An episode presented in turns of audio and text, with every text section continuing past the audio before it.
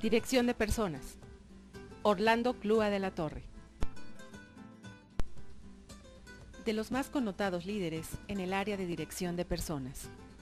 Es consultor especializado en programas de mejora organizacional y ha colaborado con empresas de primer nivel, tales como American Express, Xerox Corporation, Nestlé, General Motors, Casas de Bolsa Inver México, Probursa y Goodyear.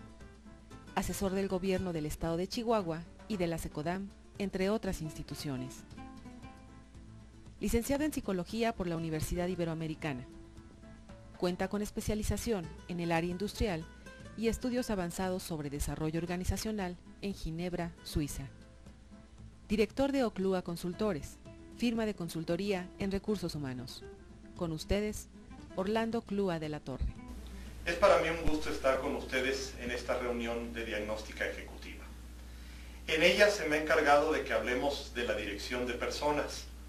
La dirección de personas tiene que ver con tres puntos que estaremos comentando. Liderazgo, facultamiento y trabajo en equipo. Vivimos en un comienzo de siglo donde todo se está reordenando y reestructurando. Nuestras empresas, la mayoría de nosotros sentimos cómo la tecnología nos cambia continuamente en la forma de hacer las cosas y esto nos genera que tengamos que aprender en forma continua. Los clientes exigen como nunca antes precisamente por la gama de opciones que tienen enfrente a, ellos. Nuestros márgenes de utilidad se achican porque a veces para vender necesitamos hacer descuentos y necesitamos vender de acuerdo a los precios de la competencia. Y obviamente todo esto implica que nuestras organizaciones tienen que repensarse y volver a hacer algo con ellas. No hay duda de que necesitamos personas con flexibilidad, rapidez, compromiso y pasión por lo que están haciendo. Bueno, y alguien preguntará, ¿y esto cómo se va a crear?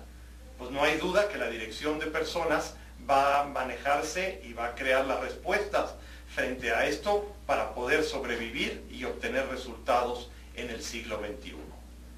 Tendremos que desechar muchas de las cosas que hemos hecho hasta este momento y tendremos que crear cosas nuevas. Para mí ese es el reto de un líder en este momento.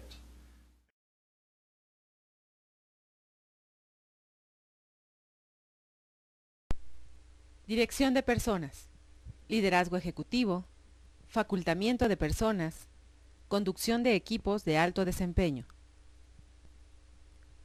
Liderazgo ejecutivo. León Tolstoy, en una obra clásica, La guerra y la paz, dijo alguna vez que el liderazgo es la ola del mar que empuja al barco. Y creo que esta es una forma bastante sencilla de entender lo que es el liderazgo. El liderazgo al fin y al cabo es siempre hacer que las cosas ocurran. Cómo convertir una visión que casi siempre está en el futuro en una realidad actual con la cooperación de sus seguidores. Ese es el reto para la época actual.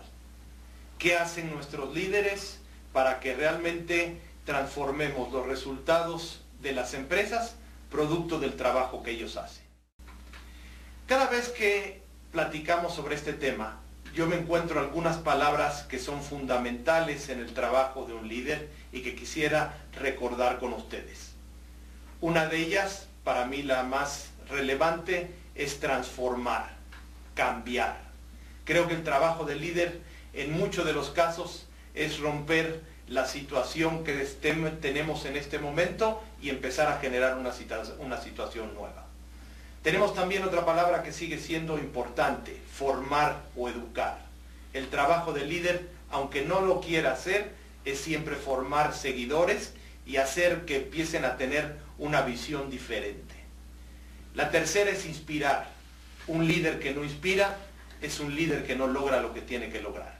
Otro punto importante, otra palabra importante siempre en el liderazgo es reconocimiento. El líder tiene que reconocer, tiene que lograr que la gente que ha hecho un buen resultado se le premie y se le reconozca por lo que ha establecido y lo que ha logrado.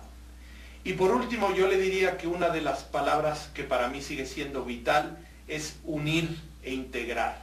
Son dos palabras que el líder tiene que hacer para generar un equipo de trabajo. Facultamiento de personas. Alguna vez uno de los directores de música clásica más importante que ha tenido la humanidad, Herbert von Karajan, director de la Orquesta Sinfónica de Berlín, dijo que dirigir implicaba ayudar a que los músicos de su orquesta ejecutaran con independencia. Qué interesante frase para hablar del facultamiento. Vale la pena siempre acordarse de que cuando estamos buscando facultamiento hay que buscar dar la información completa, hay que acabar con el sentido de las fronteras que nos limitan en la interacción con los demás y hay que enseñar a no depender del jefe. Tres puntos vitales en el, en el facultamiento y que un buen líder necesita pensar sobre ellos. Yo creo que los grandes errores y los grandes fracasos que hemos visto en el facultamiento, y hemos visto muchos en las organizaciones, están siempre orientados en el, en el tema de que primero los jefes no forman, no educan a la gente, tal parece que la sensación de poder que nos da el tomar todas las decisiones es algo que no se nos quita y es algo que impide definitivamente el facultamiento. El no dar trabajo con autoridad, y esto es otro punto muy importante, que cuando no se hace el fracaso en el facultamiento es inmediato, y el otro que es el de no dar toda la información para tener un panorama completo de lo que se está haciendo. Conducción de equipos de alto desempeño. Alguna vez en una entrevista en Nueva York, en una cadena norteamericana, le preguntaron a Michael Jordan de si realmente él era el peso de ese famosísimo equipo, los Bulls de Chicago, o si realmente era importante el trabajo en equipo. Me gusta mucho la aseveración que hizo en ese momento Jordan. Jordan planteó que un buen jugador gana partidos, pero se requiere un equipo de alto desempeño para ganar campeonatos. Si usted quiere ser un agente que realmente logre los resultados que quiere lograr, no hay duda de que va a tener que trabajar en equipo. Por más que sea usted un buen jugador, un buen jugador en los términos de Jordan gana partidos, pero se requiere un equipo para ganar campeonatos. Y cuando estamos hablando de equipo, creo que vale la pena también pensar que es un conjunto de personas que en forma interdependiente quiere alcanzar una serie de fines o una serie de metas, en forma interdependiente. La gran diferencia entre un grupo y un equipo es que mientras que en el grupo cada quien ve para para él y trata de obtener ventajas, a nivel de equipo tenemos que saber que lo que yo hago impacta en lo, en lo que hace la gente de enfrente y lo que la gente de enfrente hace impacta en mí. El trabajo en equipo sigue siendo de los retos que tenemos que lograr en nuestras organizaciones. En síntesis, la dirección de personas implica ejercer un adecuado liderazgo ejecutivo facultar efectivamente a la gente indicada en función de la naturaleza de las tareas y lograr así la conducción de equipos de alto desempeño.